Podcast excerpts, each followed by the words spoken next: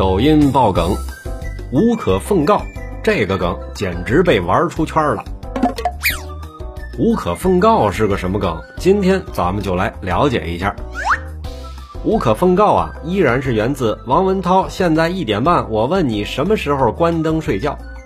在翻阅拍摄怒怼脑残舍友的男生微博纤维力时，发现他以前就在微博吐槽过这个自私舍友王文涛的所作所为。其中有一张图啊，就是聊天截图当中，别人好声好气的问王文涛咨询事情，他直接来一句“无可奉告”。这句话后来也被纤维力带入到了视频中，怒怼他：“你无可奉告是吧？”